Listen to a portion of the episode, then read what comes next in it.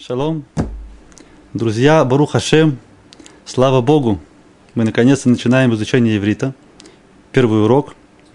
Принято, когда дети еврейские начинают изучать иврит, им дают буквы, доска с буквами, буквы намазаны медом. Дети слизывают мед и ощущают сладость иврита, сладость учебы. Потом эта сладость их сопровождает всю жизнь, и они уже постепенно сами уже понимают, что сама учеба, она сладка, слаще любого меда. Но нужен первый толчок для того, чтобы начать, начать учиться. Мы тоже можем себя побаловать, мы начинаем Барух Хашем грандиозную вещь, изучение иврита. Мы коснемся только самого внешнего слоя. На самом деле, иврит – это язык очень э, необычный, интересный, вы скоро в этом убедитесь.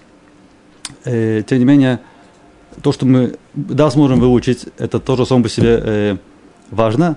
Можно это отметить, можно себя побаловать, только лучше мед конфетами не заменять. Конфеты, они не полезны, вредят.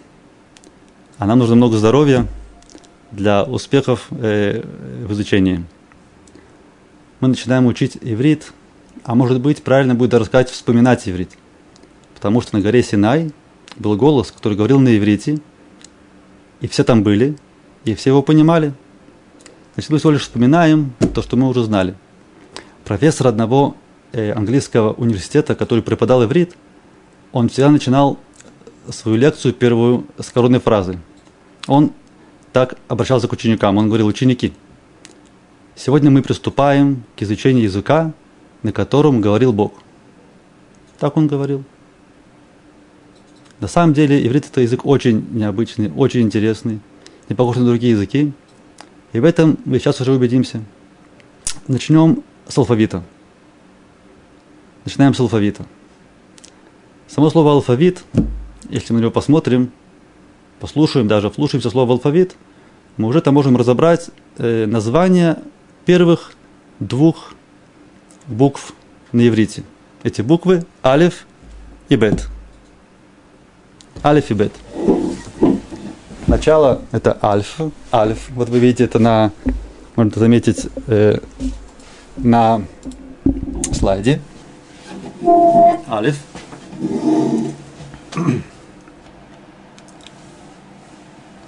Алиф и вет. Мы видим алиф, вет. Если вас смущает, что вместо вет или вет написано вид, то мы вспомним, как это мы вспомним, как э, по-английски говорят альфа, алфавит, алфавит, алфавит, да, алфавит. Алфавит. Тут уже четко видно алиф и, и бет. По-английски алиф, бет. Вот эти буквы. Читаем справа налево, справа налево, алиф и бет. Буква бет, она немножко интересная, если есть точка внутри, то это бет. С точкой внутри это бет. Без точки это вет. В принципе, эти звуки б и в они очень похожи. И буквы тоже похожи, только разница в том, что бет с точкой, когда с точкой это более такой жесткий звук, без точки это вет. Б, В. Таким образом, мы уже с вами прошли три первых буквы алфавита. Мы сказали алиф, бет и вет. Вот они. Первая буква справа – это алиф.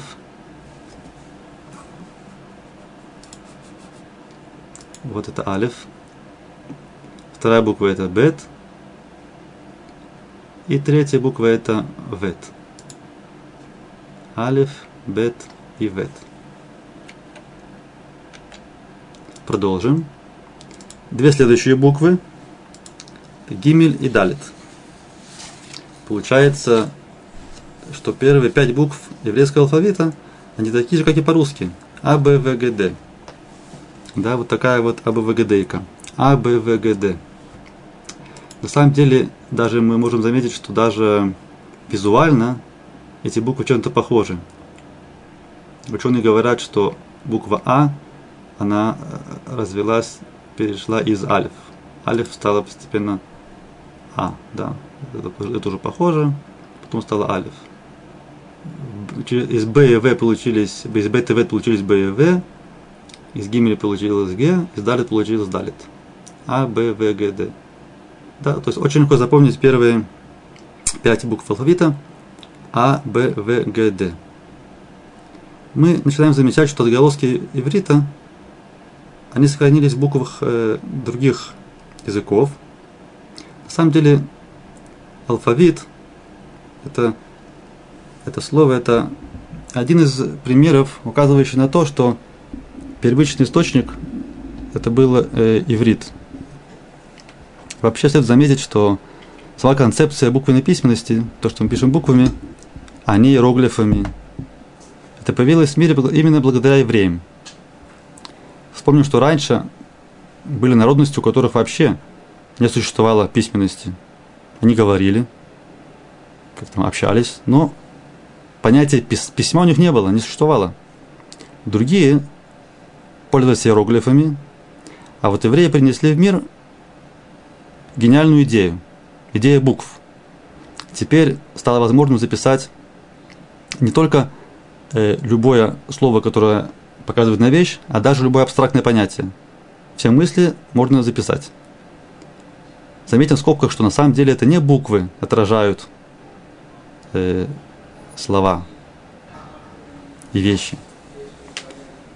На самом деле, именно сами буквы, буквы, именно они являются отражением, э, э, э, то есть буквы, не буквы отражают слова и вещи, которые называются этими буквами.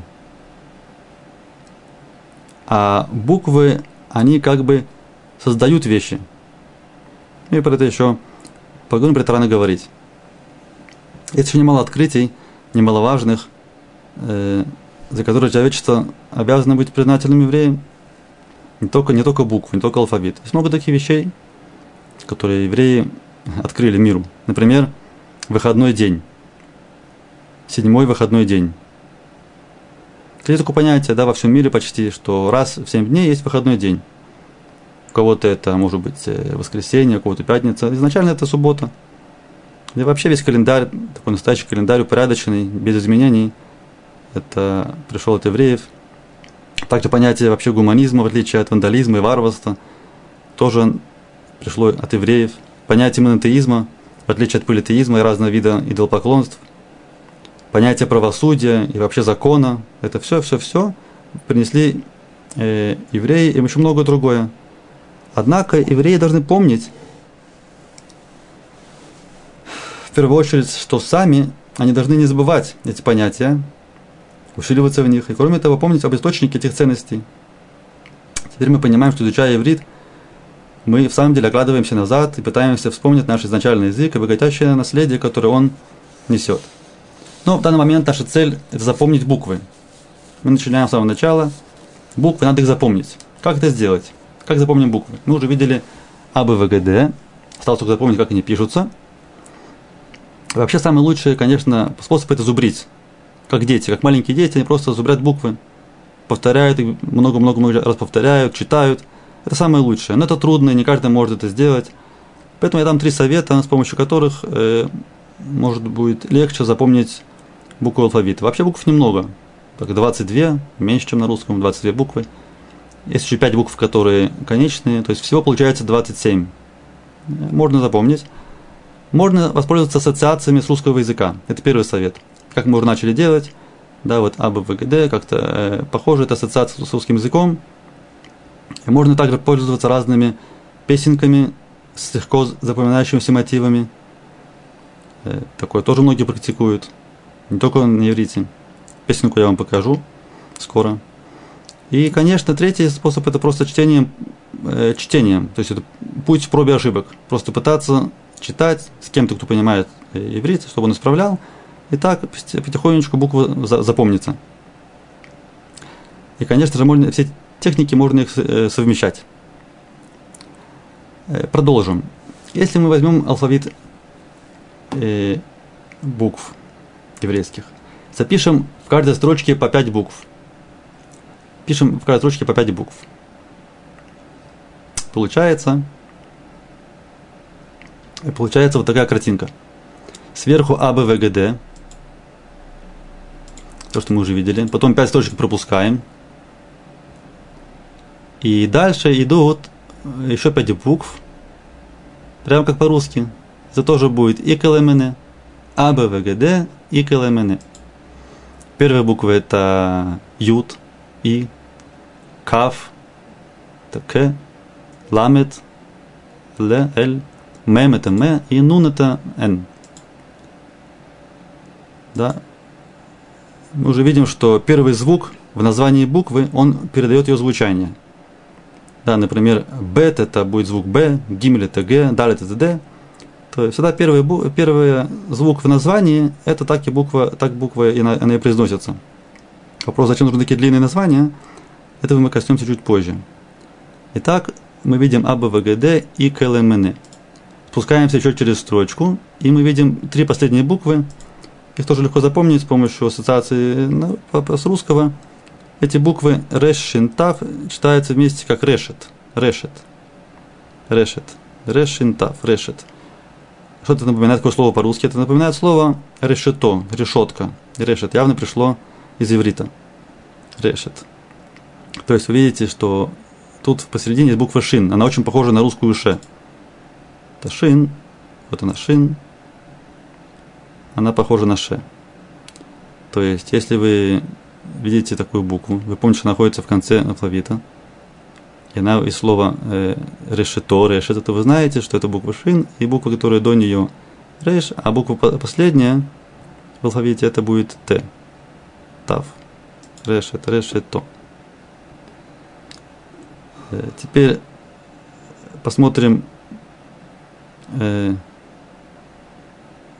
весь, э, вот это вы видите решет, решет, реш, шин, тав, решете, решето. Посмотрим теперь весь список букв. Вот все буквы. Это буквы печатные. Это так, как они произносятся, это их название. Тут еще есть номера справа. Вы видите, что некоторые поля, они без названия букв, потому что эти буквы, они по-разному читаются, зависит от огласовки под буквой. Это буквы Алев, буква Гей, буква Айн. Эти буквы, они немножко сложноваты, мы их коснемся в конце. Пока что посмотрим на все буквы, которые да, э, постоянные. Мы видим э, Бет, Гимель, Далет, Гей, Вав, Зайн, Хет, Тет, Юд, некоторые говорят Йод, Мем. Около мем в скобочках есть мем суфит, это мем, который пишется в конце слова. В конце слова буква пишется по-другому, видоизменяется. Таким образом, а это хав, хав изменяется. Дальше мы видим букву ламет, буква мем, нун, самых, Айн, Пей, как П, Цади, как Цадик,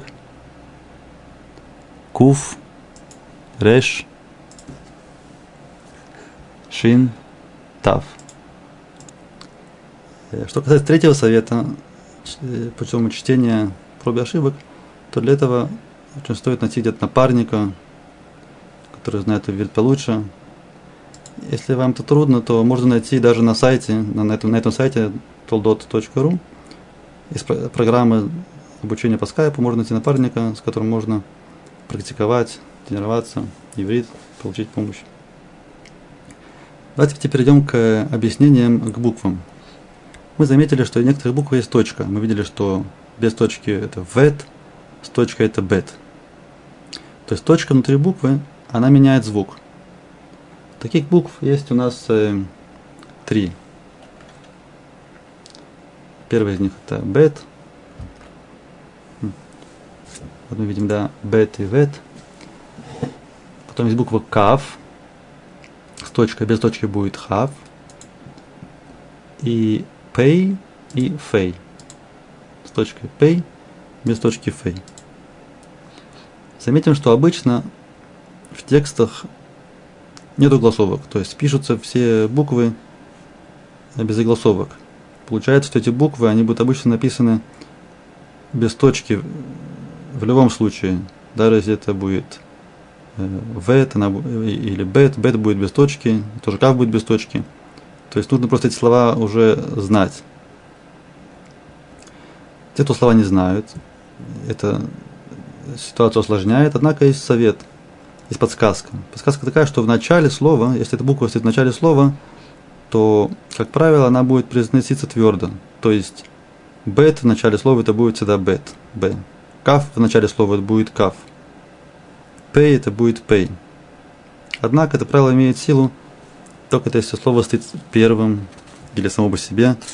Но если слово оно стоит посреди предложения, то тогда опять бет может стать вет, каф может стать хав,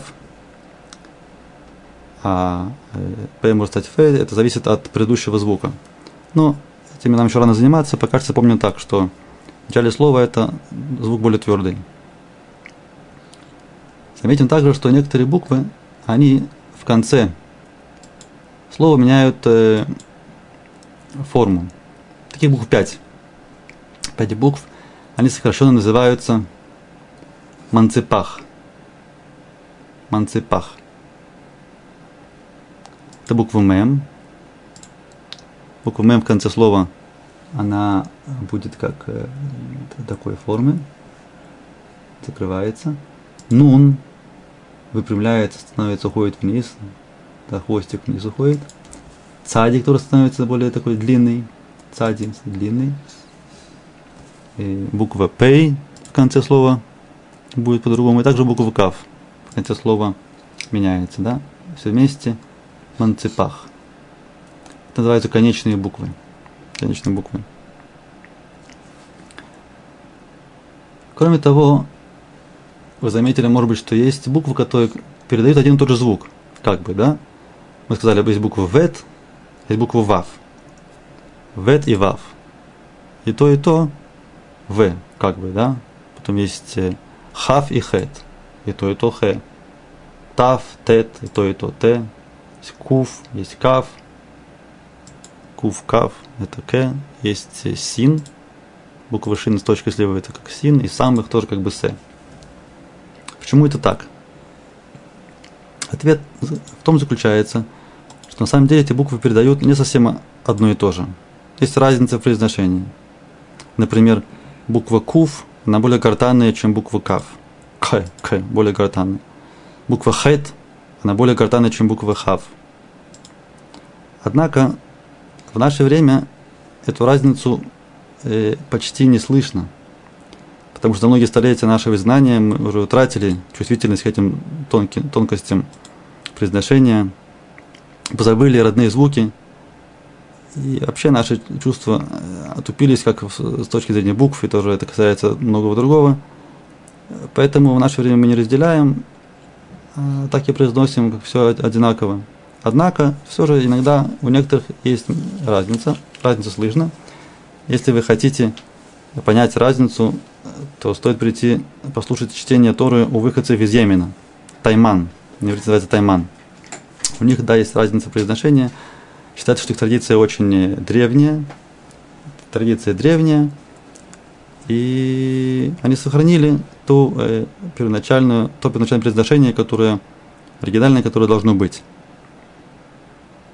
Теперь отметим, что есть некоторые моменты в буквах, которые тоже стоит э, отметить, посмотреть, чтобы буквы не путать. Допустим, буква бет, она может быть похожа на букву э, каф.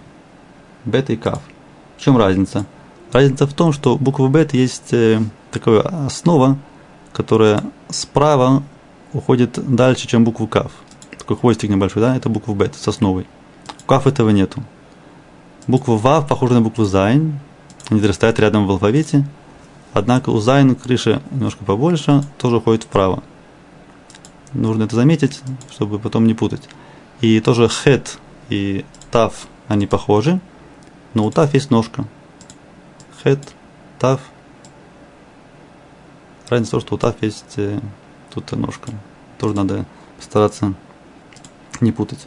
Теперь вернемся к вопросу, почему же у букв такие длинные названия. Почему у букв такие длинные названия? Этот вопрос вряд ли ответит в Ульпане. Ульпан – это место, где изучают иврит. Такое заведение для изучения иврита – Ульпан. Хотя в самом этом слове Ульпан можно найти подсказку. Ниточка, ведущая к ответу. Почему у слов такие, у букв такие длинные названия? Почему Алиф называется не просто А, А. Б не называется Б. А мы говорим Алиф, Бет. Это то, что слово Ульпан, Ульпан, если мы его напишем, пишется так же, как, как буква Алиф. Корень, корень один и тот же, только Ульпан, там в конце добавляется конечная буква Нун. А буква Алиф, она как любая из 22 э, букв, несет в себе смысл, определенный смысл. Смысл связан с учебой. Ульпан – это место для учебы. Поэтому ульпан называется слово алиф. Алиф – это учеба. Поэтому буква алиф, она первая в алфавите. Первым делом учеба. Все основано на учебе, это алиф. То есть название буквы, оно передает смысл буквы, да, смысл буквы алиф – это учеба, а также силы буквы. У каждой буквы есть силы. Что это значит, есть буквы, есть силы буквы? Чтобы это понять, надо сказать, что вообще весь мир был построен с помощью букв. Мир сотворил Бог, но люди тоже используют технику букв. Иногда для добра, иногда для зла. То, что называется колдуют. Как колдуют? С помощью букв. Какие-то слова, да, какие-то буквы. Есть у этого сила. Кстати, мы знаем, что когда к имени человека добавляется буква, это тоже меняет, может понять его судьбу. Так было в истории с Авраамом и Сарой. Сначала Авраам, Авраам, без гей, Авраам. Добавилось ему гей, и он, у него появились дети. К Сарай добавил букву тоже гей. Сначала была Сара, Сарай, э, Син, Реш, Ют. Изменили букву, изменили слово на именно Сара. И сказано, что Сарай, она бездетная, а у Сара могут быть дети. Там видим, что каждая буква в слове, она очень важна. Поэтому важно при названии детей давать имена не просто так э, найти что-то, что хорошо звучит, а именно со смыслом и подумать, чтобы это чтобы были хорошие буквы, это очень, очень важно. Кроме того, каждая буква есть еще цифровое, цифровое значение. Да, мы видели это э, в таблице, что это идет по порядку. Алиф это 1, бет это 2, гимель 3 и так, и так далее. Доходим до 10. Ют это десятая буква. 10. И дальше уже переходим на десятки. Идем по десяткам. Каф 20, ламет это 30, мем это 40 и так далее. Доходим до куф. Куф это 100. Куф это 100. И уже идем по сотням. Рейш 200, Шин 300, Тав 400. Вопрос, зачем это нужно, да? Неужели не хватает цифры? Зачем нужно из каждой буквы делать цифру? Дело в том, что это, это очень важно, потому что таким образом с помощью текста можно передать намного больше смысла, информации. Это встречается в текстах постоянно, в святых книгах это всегда встречается. Дам один пример. Один пример. Есть такая книга Мишлей. Мишлей, притчи Соломона. Называется Мишлей. Тот, кто хочет набраться жизненной мудрости, очень советуется эту книгу почитать. Вся книга сплошная мудрость. Эту книгу написал царь Соломон, как известно, мудрейший из людей. Так эта книга называется Мишлей. Первая буква какая? Первая буква Мем. Мишлей, первая буква Мем. Казалось бы, ничего особенного. Мем так мем. Такое слово Мишлей, да. Притчи. Однако Мидраш говорит о том, что это не случайно первая буква Мем. Это нам открывает глаза на то, что Царь Соломон, перед тем, как написал такую мудрую книгу, он постился 40 постов. Букву мем по гематрии, гематрия это числовое значение, да, мем, 40. Поэтому тут такой намек, подсказка, 40 постов. Только после этого смог эту книгу мудрую написать. это всего лишь один пример. Еще повторяю, таких примеров куча. Встречается почти в каждом слове. То есть можно букву перевести в гематрии. В цифры, да, получаем дополнительную информацию. Для тех, кто занимается программированием, это напоминает немножко матрицу, да. Получается, что весь текст можно перевести в цифры, получаем матрицу. Это тоже немножко становится понятным более, как так, что с помощью букв создается, что можно создать, так же, как э, программа создает тоже с помощью цифр, с помощью кодов, какие-то какие дают сигналы и происходят какие-то изменения. Э, название буквы Алиф, кроме всего, то, что мы сказали уже, это еще означает Алуф. Алуф это э, главнокомандующий или чемпион, кто-то, кто первый, кто самый важный. Алуф.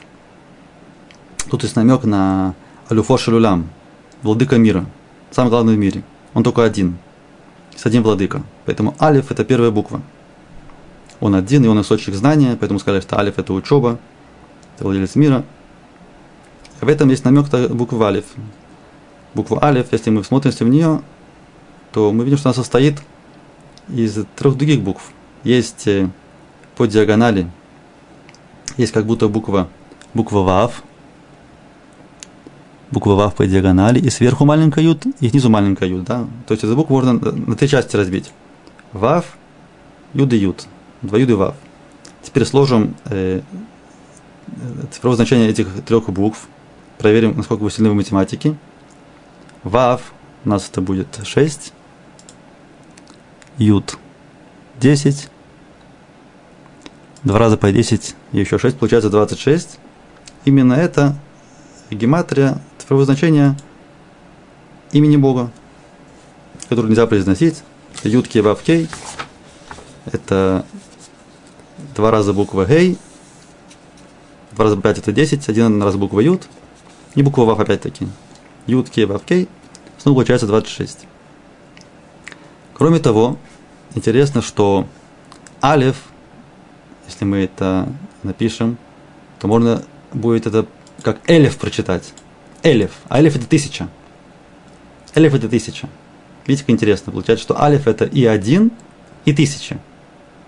И это именно вот э, передает эту самую вещь, которая нам трудно понять умом, что как так, что единство Бога, оно включает в себе множество, множество разных э, частных вещей. В одном весь мир. Алиф, элев. На все это намекает буква алиф. Скажу еще интересную вещь, которая касается э, цифрового значения букв. Э, такая задачка математическая. Нужно найти буквы, буквы, э, три буквы, числовое значение которых в два раза больше, чем предыдущая буква. Еще раз. Во всем алфавите, давайте посмотрим в алфавите, найдем три буквы, числовое значение которых в два раза больше предыдущей буквы подсказка. Первая такая буква это будет буква Б, потому что это 2, до этого был 1, то есть 2 в два раза больше, чем 1. Алиф, Бет. Да, первая буква Бет. Есть еще такие две буквы, которые в два раза больше предыдущей. Да, не трудно догадаться. Идем дальше, 10, 20. Получается, что буква Кав, она в два раза больше, чем предыдущая Ют. Получается Бет, Кав. И третья буква такая, это э, Реш. Реш 200, до этого было 100. Бейт, Реш и Хав. Все вместе получается слово, которое называется браха. Браха. Может, это слово тоже слышал, знает. То, что я сказал в начале урока. Бору Хашем, это тоже слово браха. браха. Что такое браха? Мы видим, что это буквы, которые они как бы два раза увеличили предыдущую букву. Получается, получается, что Браха, что такое браха? Как это переводится браха? Браха – это как э, изобилие, благо. Получается, что, образно говоря, смысл брахи в том, что небольшой сосуд содержит все много, в два раза больше, чем он сам. То есть содержимое приумножается. Это браха, это есть браха, то, что мы всем желаем. Браха, чтобы было, были наполнены сосуды. Видим, что это алфавит, он просто очень интересная вещь, содержит в себе много-много секретов. И в самом деле буква Алев, которую мы уже упоминали, если бы ее наоборот, э, наоборот напишем, то будет не алиф, а будет пеле. Алиф пеле. То есть пеле это чудо, чудеса. Не буквы, а чудеса. Но для начала давайте все-таки э, выучим эти буквы, прежде чем заниматься э, гематриями, числами. Мы уже видели названия всех букв, мы уже прошлись немножко по буквам, объяснили их особенности. Теперь мы можем с помощью букв выучить кое-какие слова. Да, следующая стадия после изучения букв это слова. Например, мы уже видели слово אלף, это тысяча. Э, видели слово אלוף. Э, буква э, бейт, буква бейт, это означает э, בית. בית. Это тоже похоже на בית, как будто есть основа, есть крыша, есть стена, внутри есть точка, кто-то там живет, и есть вход. И в самом деле э, бейт и בית э, очень, очень созвучно, и тоже визуально похоже бейт на дом. То есть мы запомнили, что בית – это дом. בית – это дом. Отсюда есть разные виды домов. Есть бейт сефер. Сефер – это книга, получается. Дом, дом книги – это школа. Бейт кнесет – да, Бейт Кнесет, синагога, дом, где все собираются, э, Бейт Хулим, это дом э, больных, больница. На самом деле лучше говорить не, бейт, не Бейт Хулим, лучше, лучше говорить Бейт Авраа, то есть дом для выздоравливающих, а не для больных. Некоторые стараются не говорить больница, говорят дом выздоровления на иврите. То есть не Бейт Хулим, а Бейт Авраа. И так далее. Много-много таких э, словосочетаний, где первое слово это байт, дом чего-то. И вообще на букву Б начинается много слов, которые означают э, э, строительство, создание. Например, бния, бет бния, это стройка, да, что-то построить. Брия, создание. То есть смысл буквы бет – это созидание, строительство. Да, у алиф был смысл учеба, превосходство. У бет слово строительство – Поэтому, когда объясняет Талмуд, что такое алиф это учеба, учеба чего? Говорят, какая буква следующая? Бет. Строительство. Бет это еще бина. Бина. Тора. То есть Тора, она строит мир. Живя по Торе, мы строим мир. Получается алиф бет. Учи, как строить мир. Учи Тору. Намек. Алиф бет. Дальше буква гимель. Буква гимель, она похожа немножко на верблюда. Как по-английски будет верблюд? Есть такие сигареты, знаете? Camel. Camel. Верблюд. Camel и гимель очень похожи. Видно, что тоже на английский слова пришли из иврита. Гамаль. Это будет э, верблюд на иврите. Гамаль. То есть гимель, который похож на, на, на верблюда, это на самом деле э, означает гамаль, верблюд. Кемель. В чем смысл верблюда? В чем его особенность? Он запасается ресурсами, водой, едой, и может много дней потом уходиться без э, воды и без еды. Это гамаль. Отсюда пошел глагол лигмоль. Это очень интересный глагол лигмоль. Это означает одновременно и что-то э, набирать, накапливать, и в то же время это означает отдавать. Отдавать. Отдавать накопленное, или отдавать для того, чтобы накопить. Есть раз, разные вариации. вариации. Но в любом случае это гамаль, и отсюда есть выражение э, гмилут хасадим. Гмилут хасадим. Хесед – милость, да? Получается, гмилут хасадим – это делает милость. Сокращенно это будет гмах. Гмах. Следующая буква – это далит. Она похожа на дверь. И в самом деле дверь на иврите будет делит. Да, если мы знаем букву далит, мы сразу знаем слово делит – дверь. Вот эти две буквы. Гимель Далит. Интересно, что эти буквы стоят одна около другой в алфавите. И Гимель тоже похоже, как будто, как будто есть ножки. Гимель как будто бежит за Далит. Бежит. Хочет догнать Далит. Написано в Талмуде, что это намек на то, что э, тот, кто хочет дать, он должен бежать за бедным. А Далит это даль, даль, даль это бедняк. То есть тот, у кого есть что дать, он должен искать, кому это дать. А далее, он, видите, он как будто этот бедняк, он как будто отвернулся, смотрит в другую сторону, потому что ему неудобно, что ему дают. В самом деле, когда мы даем э, милость, пожертвования, задака, то лучше делать это так, чтобы тот, кому мы даем, чтобы он не знал, что мы ему дали. Потому что он будет чувствовать себя обязанным. Лучше, он не знал. Просто помочь кому-то тихо, и все. Даже лучше, чтобы другие не знали. Зачем это знать? Можно анонимно кому-то помочь. Это высшая степень цдаки, милости. Но в то же время надо запомнить, что сам бедняк, он не должен э, закрываться и скрываться от, от подаяния, от гимеля. Он все-таки немножко, э, да, должен, э, так сказать, себя предоставить для помощи, поэтому его ножка немножко, если посмотрите, да, смотрит в сторону гимель. Да? То есть гимель дает далит, далит стесняется, но э, принимает. Еще раз скажем слово, слово гумель, это гумель хес, это гмах. Гмах. Есть много видов гмахов. Э, в Израиле это очень принято. Гмах, что такое гмах? Гмах это деяние добра. Каким образом? Это сделать очень легко. Достаточно э, держать у себя дома какие-то вещи, которые могут пригодиться людям в разное время, а самому владельцу они не всегда нужны. Это может быть, э, могут быть стулья, столы. Часто собираются много людей, гостей приходят на шаббат, на праздники. Не всем хватает стульев, может не хватает стола, большие семьи.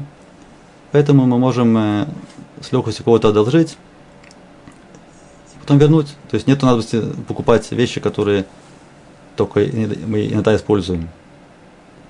Также фотоаппараты можно брать э, как бы на прокат, да, на прокат только бесплатно. Да, поехали куда-то отдыхать, берем фотоаппарат. Таким образом, даже сиденье для, для машины. То есть у кого нет машины постоянной. Снимают машину, можно взять на прокат э, сиденье, потом вернуть, и другие будут этим пользоваться. Это все называется гмах. И, конечно же, деньги. Деньги тоже. Это большая милость э, давать деньги в долг без процентов и даже мнение, что это даже лучше, чем просто помогать. Потому что просто помогаешь кому-то деньгами, человек взял деньги, он их не возвращает. Ну, это, конечно, очень хорошо, но таким образом это не заставляет его что-то делать. Говорят, и написано тоже, что то, что толкает вообще человечеством, это, это то, что хотят, хотят деньги, это толкает человечество. Поэтому э, уровень заки это именно одолжить вот деньги с целью, чтобы он это вернул можно большую сумму одолжить, но он должен ее повечно возвращать и так далее. Это все, это все, это все гмахи. Гмах. Э, дальше следующая буква, это буква Вав. Опять. Буква нас научит слову. Слово Вав – это крюк, крючок. Это буква похожа на крючок. Наверху такой крючок, да? Не путайте с Рэш. Рэш более длинная головка. А Вав просто как палочка, маленький крючок наверху. Это буква Вав – ее значение числовое 6. 6. Получается э, э, такая математика, что если мы посмотрим на весь мир окружающий, есть 6 направлений, да? Назад, вперед, направо, налево, вверх, вниз. 6 направлений. И именно буква ВАВ, она отражает этот мир – Потому что в этом мире все соединено. По крайней мере, мы знаем, что на уровне молекулярном точно все соединено. А также буква ВАФ, она еще означает союз И. Там мы говорим что-то одно и еще что-то И. Вот этот И, соединяющий союз, тоже на иврите будет буква ВАВ. ВАВ. Соединяет. Мы знаем, что есть э, шесть дней. За шесть дней был сотворен весь мир – я бы сказал, что буква Вав, она соединяет вещи в мире. Шесть дней творения. Шесть сторон света. Все соединено. Это буква Вав. Вав – крюк, крючок. Дальше. Буква Айн. Буква Айн, она очень интересная. Э, что такое Айн? Айн, если мы ее напишем э, рукой, она будет иметь другую форму она будет похожа на глаз. Письменная айн, можете проверить, похожа э, на глаз. Глаз человека. Айн.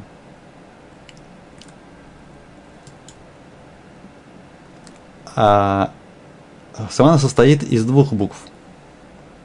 Видите, эта буква Айн, она особенная. Так пишут Айн в Торе или в Тфилине или в Мезузе. Самая настоящая Айн. Вообще, эти буквы, которые написаны Тора, целая наука. Кто-то хочет так научиться писать, это нужно учиться на один месяц. Это целое искусство, целое ремесло. Есть много законов эту тему. И вот когда объясняется, как э, пишется буква Айн, объясняется так, что пишется буква Юд, это как будто начало Юд, только она более длинная, справа Юд, а слева буква Зайн, это похоже на Зайн. Юд и Зайн. Да? Теперь опять вспомним числа буква Юд и буква Зайн по гематрии. Число Юд это 10, а Зайн это 7. Вместе 17. 17 это также гематрия, гематрия слова טוב. טוב. טוב пишется как тет, вав бет. Тет это 9, вав это 6, бет это 2. 9, 6, 2, 17. То же самое, что Юдзайн, 10 и 7, 17. Что это значит? Это значит, что Айн, который глаз, Айн это глаз. Айн должен быть хорошим. Айн тува. Есть такое выражение. Айн тува. Хороший глаз. Не плохой глаз, который может сглазить. Это айн раа. Айн ра может сглазить. Айн тува глаз э, положительный. Таким должен быть глаз, глаз человека. Это намек, буква Айн. Правильный глаз, добрый глаз, который не завидует, а радуется за других. Тем более радуется за то, что есть у него. И поэтому не случайно, что э, в слове богатый, богач, который будет Ашир. Ашир. Первая буква это Айн. Кто называется богатым? Ашир. Тот, у кого глаз направлен на себя, смотрит на себя и доволен тем, что у него есть айнтува. Первая буква слова, она, она всегда самая решающая. И в именах, и в словах. Поэтому Ашир начинается с буквы Айн. И в то же время, если у человека нету Айн Това Айн Ра, тогда что он бедняк? Они. Опять слово начинается на Айн. Они. Это зависит от глаза. Да?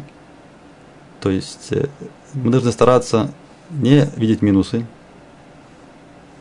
других в себе, не критиковать, а видеть что-то положительное, быть э, айнтува. Есть интересный рассказ, приводится в Талмуде, в Вавилонском Сахитамид, страница Ламбет Бет. Видите, даже номер страницы в Талмуде указывает через буквы, не через цифры, а через буквы. Ламбет Бет это 32, то есть 32 страница. Написано Ламбет Бет, потому что все знают, что Ламет это 30, бет это 2. Без этого нельзя сдвинуться. Надо знать гематрию. Там сказано рассказ про великого царя Александра Македонского, который встретился с еврейскими мудрецами. Он спрашивал интересные вопросы разные, они давали ему интересные ответы. Не на, все, не на все они ему ответили, потому что они полагали, что ему не положено знать все. Пытались увернуть от ответов, но что-то они да ему ответили. В конце он им поведал, что он собирается идти в Африку. Да, мы знаем, что он все завоевывал, весь мир пытался завоевать. Следующая его э, станция была Африка. Он сказал, я иду в Африку. Сказали ему еврейские мудрецы, не стоит тебе идти в Африку. Дорога непроста, вряд ли ты дойдешь. Даже если дойдешь, то не вернешься. Ответил им Александр, ну я, это мой план. Это то, что собираюсь делать. Я пойду в любом случае. Лучше вы не подскажите, как лучше туда пойти, как лучше пройти. Ну, если очень хочешь, они ему сказали, дали совет, как дойти, как вернуться. Я рассказываю без подробностей, потому что я хочу дойти до того, что касается буквы Айн. Он пошел. По дороге было у него много интересных приключений. Он дошел до города, где были э, все жильцы женщины. Город женщин. Там жили женщины. Ну, что делает Александр? Первым делом надо завоевать, правильно? Надо все завоевывать. Собирается завоевывать город-город и говорит ему женщины. Не стоит тебе нас завоевывать, царь дорогой, потому что мы женщины. Если нас, нас победишь, убьешь, Что, что скажут люди? Они скажут, ну, разве это великий царь, разве это Александр Македонский, который победил женщин? Тут не нужно много сил, много храбрости, много ума, чтобы женщин победить. Наоборот, это поступок недостойный, некрасиво поступил. А если ты нас не победишь, такой тоже, может быть, они ему намекнули, если мы тебя победим и убьем, еще хуже. Скажут люди, вы знаете, что женщины убили этого Александра, они его победили. Никакой не великий. Александра назвали великим. Русский называют македонский, так его назвали великим. Великий Александр. Так что не стоит с нами воевать. Ну, он прислушался, не стал их завоевывать, сказал, тогда дайте мне хлеба. Я ваш гость, дайте мне хлеба. Нет проблем. Хлеб, пожалуйста. Принеси ему золотой стол, золотую тарелку и золотой хлеб. Спросил Александр, что так вы питаетесь золотым хлебом? Ему сказали женщины, нет, мы питаемся нормально. Но тем мы дали такой хлеб, потому что не может быть, что ты пришел так издалека, по такой тяжелой дороге, столько пережил, чтобы покушать хлеб. Мы полагаем, что у тебя тоже есть хлеб дома. Зачем ты шел так далеко, чтобы покушать хлеб? Наверное, пришел за золотом. Хлеба ему не дали. Ну, тогда он решил с ними распрощаться. При выходе он написал на двери, на воротах этого города, написал, Александр был здесь, и женщины научили его мудрости. Так он написал на воротах. Он говорит, я был глуп, они меня вразумили. Пошел дальше, дошел до ручья, присел отдохнуть, достал какой-то свой черствый хлеб, который у него был, достал вяленую рыбу, поход, что поделать, нет, нет деликатесов. Решил окунуть рыбу в воду, смочить. И тут произошла интересная вещь. Он опускает рыбу в этот ручей, и вдруг эта рыба из. Тут есть две версии, что произошло. Либо она стала такой очень вкусной, вкусно пахнущей селедкой, либо она даже ожила. Ожила и уплыла. Александр очень удивился. Он понял, что этот ручей необычный, это какая-то живая вода. Тогда он понял, что это тот самый ручей, который выходит из Ган-Эден. Ган-Эден. Рай. Ган – это сад. Эден – название рая. Ган-Эден – райский сад. Значит, он подумал так, я пойду вверх по течению и дойду до Ганеден. Здорово. Так он и сделал. Пошел и дошел. Дошел до входа в рай. Однако войти он туда не мог. Там была охрана лучше, чем любая сигнализация. Не дали ему войти. Он крикнул, я Александр, пустите меня. Ему сказали, это вход для цидиким. То есть он сделал умозаключение, что он к таковым не относится. И тогда он сказал, ну хорошо, вы меня не считаете садиком, хотя бы дайте мне какой-то сувенирчик, какой-то сувенир на память, чтобы у меня было что-то. Все-таки я Александр, я важный человек. Кстати, мы знаем, что человек, если он дорастает до большого богатства, до власти, значит, он не такой уж простой человек. У него есть какие-то добрые дела, И тогда он получил э, подарок. Подарок. Какой подарок? Ему дали, выкинули оттуда черепок. Черепок. Ему дали черепок. И, э, и он взял его. И произошла интересная вещь. Начал делать разные опыты с ним, положил на весы и все, что он не клал на весы на другую чашу, этот чепок перевешивал. Он клал на весы все свое богатство, золото, он очень тяжелое. Однако этот черепок все перевешивал. Черепок от головы человека. Ну, он не понял, что это такое. Куда идти за заветом, вернулся к еврейским мудрецам. Вернулся, сказал, вот такой у меня есть сувенир, как вы мне его объясните? Он все перевешивает. Они сказали, мы тебе покажем, как сделать так, чтобы он не перевешивал. Что они сделали? Взяли, насыпали на этот черепок э, землю, какой-то песок просто. И тогда он стал обычным, не таким тяжелым. Почему это так? Как комментаторы, все дело в том, что на черепке ему дали именно ту часть, верхнюю часть черепка, может даже переднюю, где есть именно глазницы. Айн, айн, там, где глаза, айн. Да, а глаза человека, они ничем не могут насытиться. Что бы ни было, они не, не насыщаются.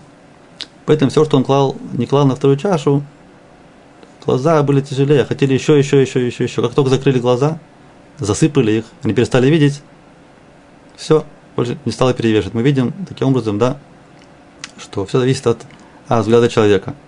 Если у него много или мало, смотря как посмотреть. Это буква Айн. Дальше есть буква Пей. Опять буква Пей. Запомнили букву Пей. Выучили слово. Какое слово? פה. Рот. פה. Рот. Даже можно представить, что если это голова человека в анфас, в профиле, я извиняюсь. Если это профиль, то как будто есть открытый рот. Да, есть голова и есть э, э, рот, это П. П. То есть это П, это смысл рот, какое-то э, раскрытие какое-то, да. Поэтому все слова, которые связаны с раскрытием, они начинаются с буквы П, оттуда есть, отсюда есть слова פתיחה, פתיחה, П, П, פתיחה, открытие, פריצה, вскрытие, פריחה, это расцвет, פרח – это цветок. Цветок, он раскрывается. פרח, П, раскрытие. Даже слово פיצוץ, взрыв, тоже начинается на П. Следующая буква Шин. Буква Шин, она похожа на зубы. Три зубца такие, да? И в самом деле Шен – это зуб. Буква Шин означает э, Шен, зуб. Что делают зубы? Зубы, они еду перерабатывают, изменяют. Тут слово шинуй, шинуй, изменение. Тоже шин. Шен, шинуй, это все буква шин. Э, слово э, изменять. Шин, шен.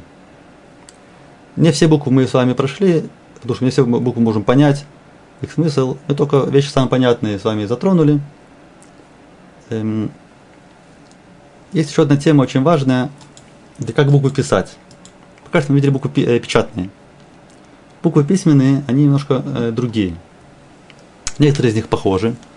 Мы видим тут, что, допустим, э, бет, она похожа. Да, гей может быть похожа. Хет похоже, тет похоже. Однако есть буквы, которые отличаются.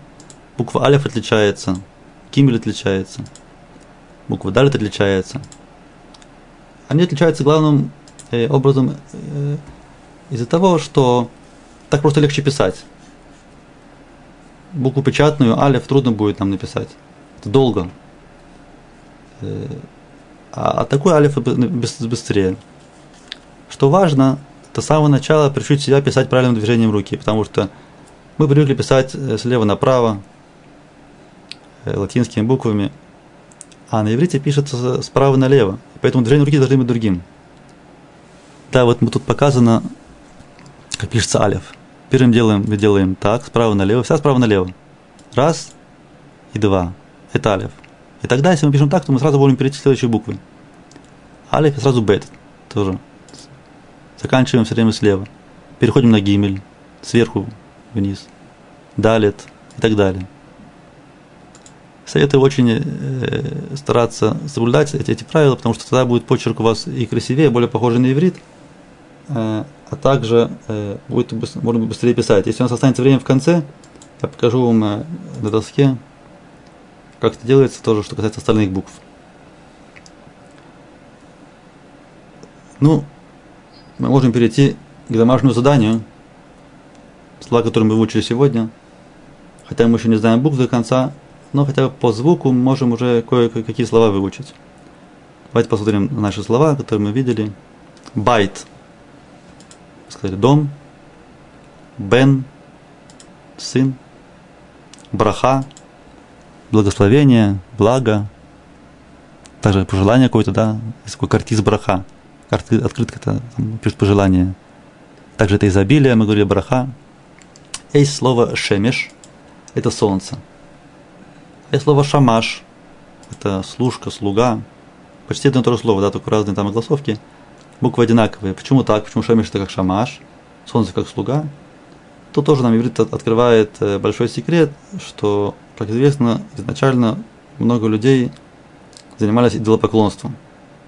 А с чего все началось? Все началось с того, что люди поклонялись Солнцу, Луне, звездам, потому что человек ищет что-то высокое, чего можно поклоняться. Что приходит на ум первым делом? Конечно, Солнце. В самом деле у Солнца есть силы, у звезд есть силы, мы это знаем. Гороскоп – это все силы. И люди стали этому поклоняться. Постепенно этот вид служения перешел уже к тому, что начали поклоняться деревьям, камням и так далее. Много-много глупостей.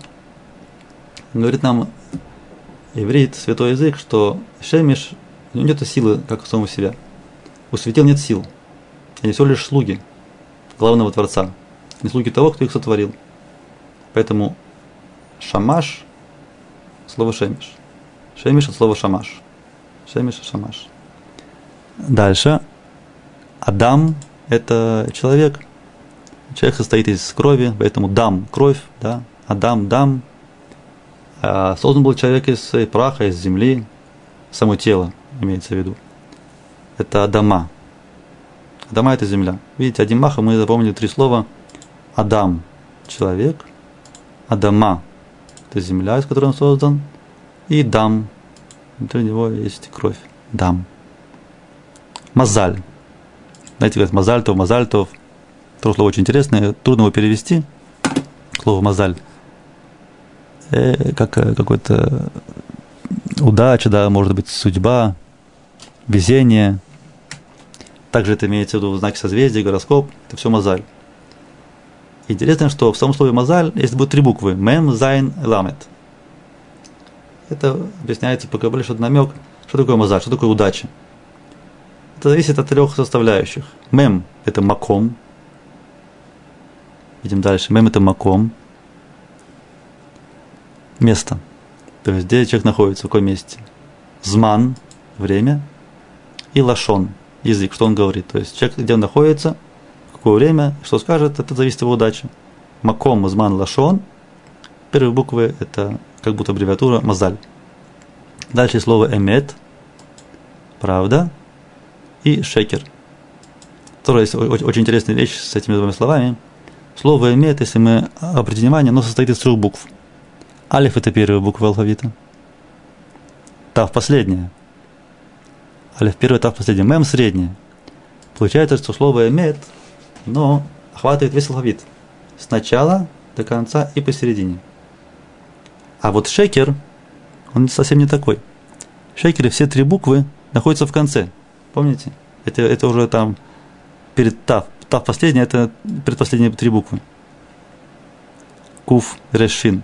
Это слово шекер. То есть видишь, что шекер, он всегда будет забит в угол, а воцарит в мире правда, везде есть правда. Кроме того, шекер, говорят, что он стоит на одной ноге.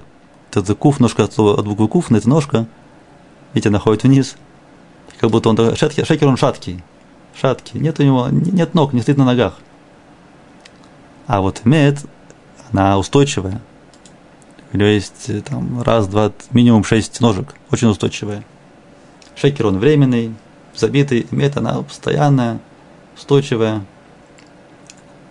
Касается э, всего. Эмет, шекер. Дальше слово элев мы видели. Тысяча. Гамаль, верблюд – Э, мы говорили тоже хесед, это милость,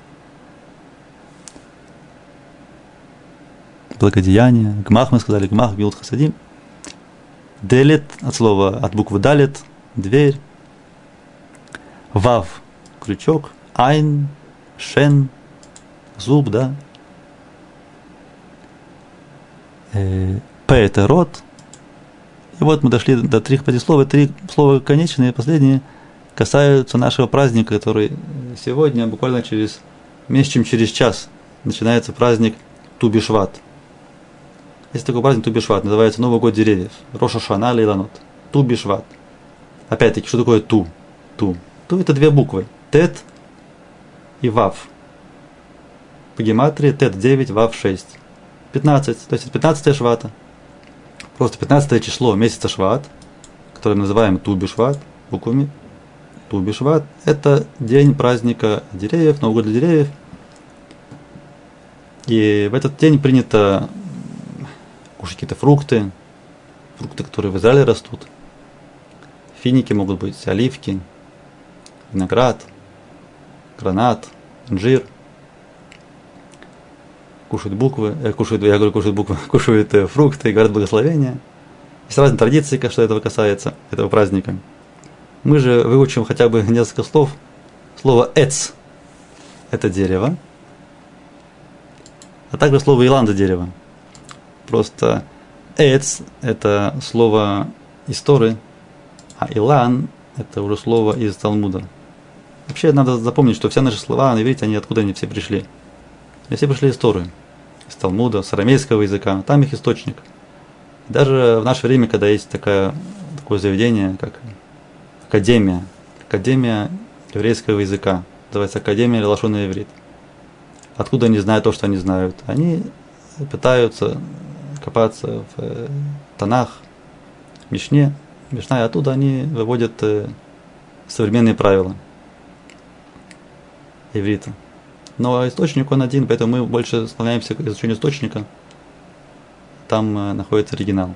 Так, это по э, Танахе это дерево, Илан по, на языке мудрецов. Это дерево. Э, и тут еще есть слово Тамар, тоже подумали, легко можно запомнить. Есть такое имя тоже Тамар. Это финик. Тамар это финик. Интересно, что мудрецы Талмуда, они сравнивают человека с деревом. Есть очень много параллелей между человеком и деревом. Каждый может сам подумать, что общего. Очень много еще похожего. Тут скажу только несколько вещей, что дерево, оно стабильно и постоянно растет. А корни упорно, целенаправленно ищут воду. А вода, в свою очередь, мы знаем, что вода это Тора. Это здание человека, подпитка это здание. Поэтому мы должны учиться у дерева постоянно, с упорством заниматься, искать воду, искать воду, воду Тора. Какая может быть Тора без, то, без, без иврита, без языка, который написан, написано Тора. Поэтому я желаю всем упорно учиться, не отчаиваться, искать воду, живую воду, это наш язык, учить. Иногда есть интересная вещь, что когда деревьев дают имена людям по названию деревьев, нужно с этим быть очень осторожно. Это принято сейчас в современном обществе, дают имена как именно деревьев. Был один мальчик, его назвали, назвали Алон. Алон, Алон, хорошо, красиво. Он приехал в Израиль, открыл словарь, смотрит дуб. Алон это дуб. Он говорит, зачем меня назвали дубом? Даже немножко обиделся, он не знал, что это дуб. Узнал бы, так не назывался бы. Да, или могут кедром назвать, эрос и так далее. То есть нужно осторожно с, с, с именами современными. Каждое имена это вещь очень важная, надо лучше называть именами, которые уже проверены веками. Э, мы советуем настоятельно не останавливаться на этих уроках. Этого не хватает для изучения иврита. Очень важно найти, найти где-то себе э, напарника, который иврит знает лучше, чем вы, чтобы вы могли с ним практиковать, делать какие-то упражнения, чтобы он помогал. Потому что мы всего лишь даем платформу, на которую вы должны сами потом, вы должны с помощью тренировок и работы самостоятельной пытаться, хотя владеть, нужно жить ивритом, нужно как-то пытаться войти в это, да. Что можно для этого сделать? Вешать в квартире, можно вешать разные там э, записки с названиями э, вещей, да. На шкафу можно повесить Арон. Арон это шкаф. Так каждый раз вы видите записку Арон, шкаф, кровать, мета. Да, там, на стенах кир. Еще есть у нас холодильник. Холодильник это микрер. На холодильнике вообще это место святое, где можно повесить все слова. Там такие магнитики, да, есть каждый день вешать какие-то слова новые, их постоянно учить. Тоже можно сделать для себя такие карточки с буквами, словами, все время их смотреть, переворачивать, таким образом э, э, учиться. И для более продвинутых, для более продвинутых я советую тоже все ваши технику настроить на иврит. Это может помогать, допустим, там, взять, взять какой-то сотовый телефон, да, что-то. Это для продвинутых, кто знает уже, умеет читать. Тогда вы будете волей-неволей, вы будете смотреть новые слова и будете их э, учить через технику. И, конечно очень важно слушать, слушать, слушать, слушать иврит. Есть э, достаточно уроков, которые записываются на простом иврите, именно, именно на иврите, без русского языка. Просто слушать иврит. Простые слова, простые диалоги. И так это потихонечку будет все э, входить. С помощью Бога. Спасибо, успехов.